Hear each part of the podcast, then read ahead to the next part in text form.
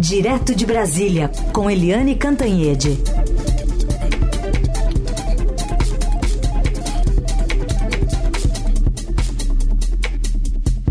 Oi, Eliane, bom dia.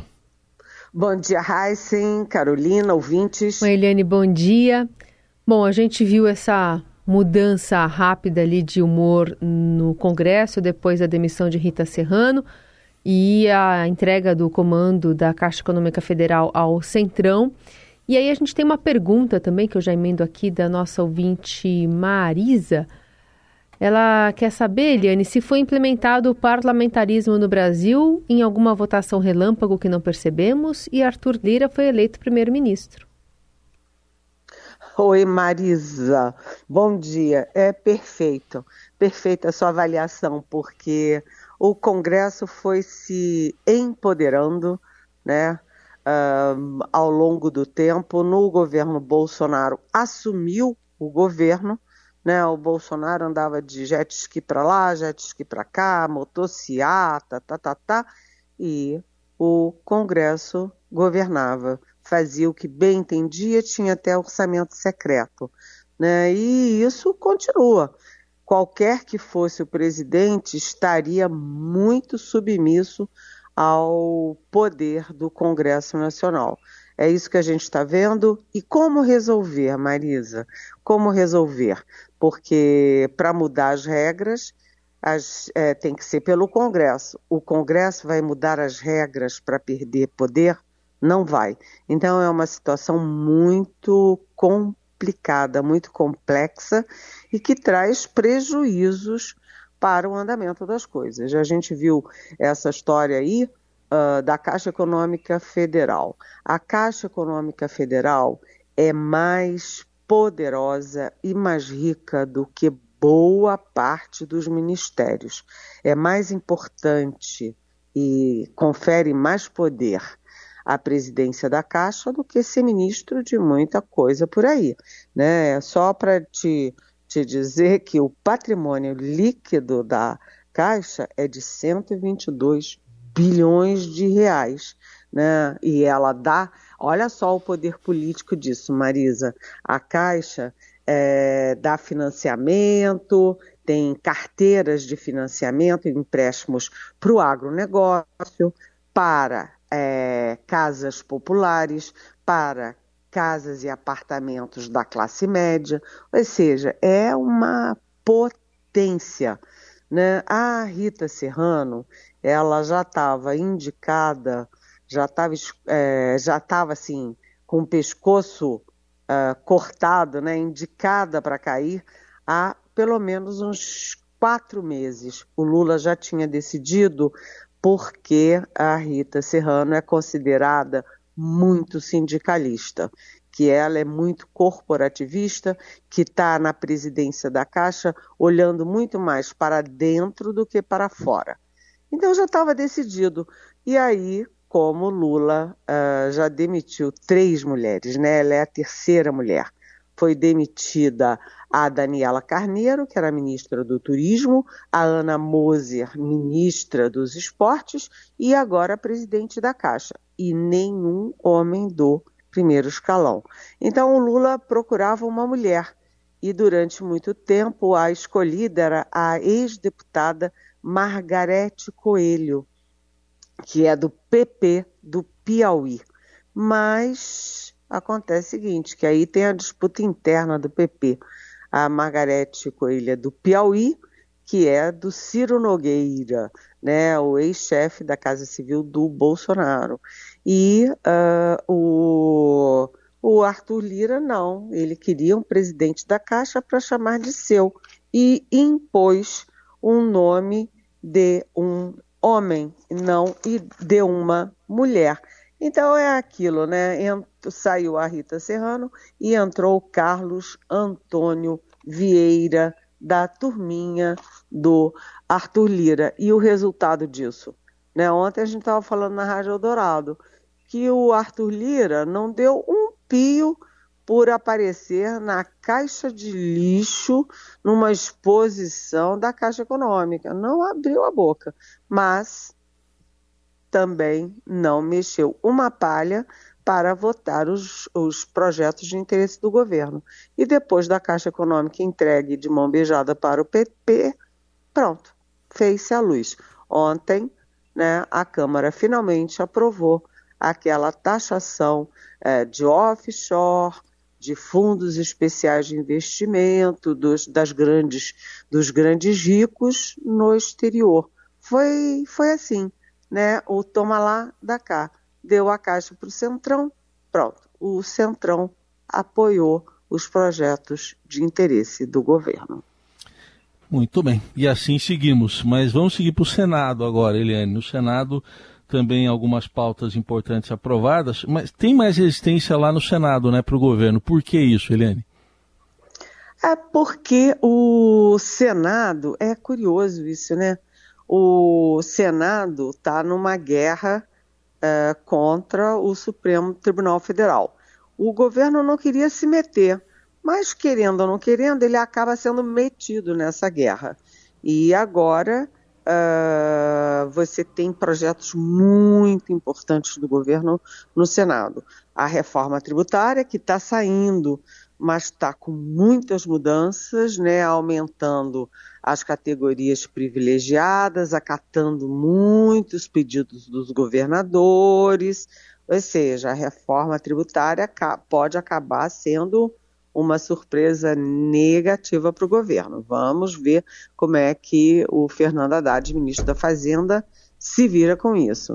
Além disso, o, o Senado ontem aprovou a prorrogação de eh, desoneração da folha de pagamento em 17 setores da economia. Essa é uma questão que tem que ser decidida eh, de uma vez por todas. Em vez de prorrogar daqui, prorrogar dali, sempre essa confusão, tem que decidir isso. Né? Ah, não tem sentido o trabalhador e a empresa eh, pagarem tanto pelo emprego. Emprego gera renda, gera é, compras, né? ou seja, gera é, aquecimento da economia, você não pode é, é, onerar o emprego. Mas, bem, votou isso. Mas, em contrapartida, o Senado derrubou, e olha, eu não estou acostumada a ver isso não, a indicação do Lula para a chefia da Defensoria Pública é, da Justiça. É, o Bolsonaro tinha deixado escolhido o candidato dele, o nome dele, o Lula é, suspendeu a nomeação e indicou um nome dele. Meses e meses depois, o Senado derruba o nome escolhido pelo Lula. É um recado. É um recado e o Senado muito beligerante contra o Supremo e agora dando recadinhos também para o executivo, para o Lula e o governo.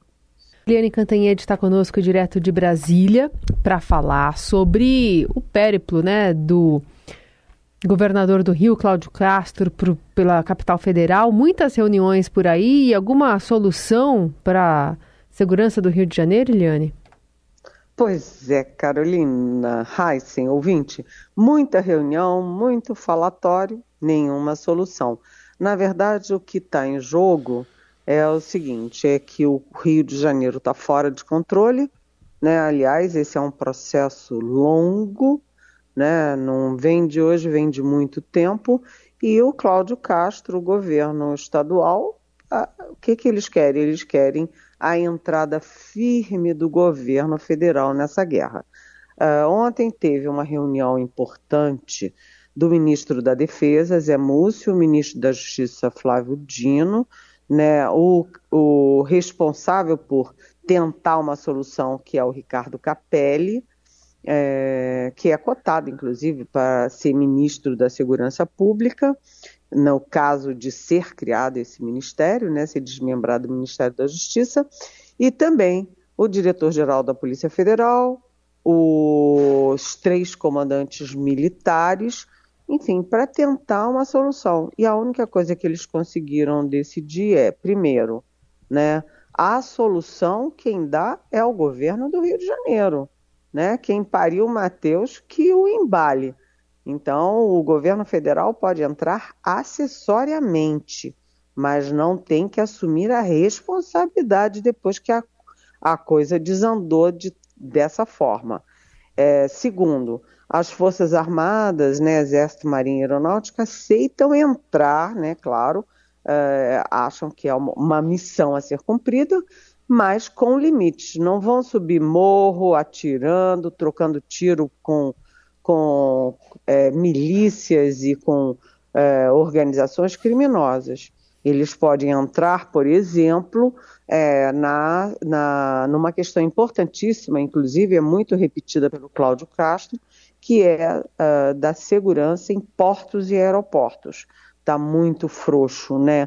A entrada de armas, a entrada de, de contrabando, a entrada de, de drogas, enfim, é, portos e aeroportos, sim. Então, os, as três forças vão fazer sugestões, vão discutir entre elas, vão apresentar uma proposta para o presidente Lula na próxima segunda-feira. Há também toda uma questão de mudança das leis. Né? É, então, Cláudio Castro quer muito apertar ali as leis. Só que as leis já existem, basta que sejam cumpridas.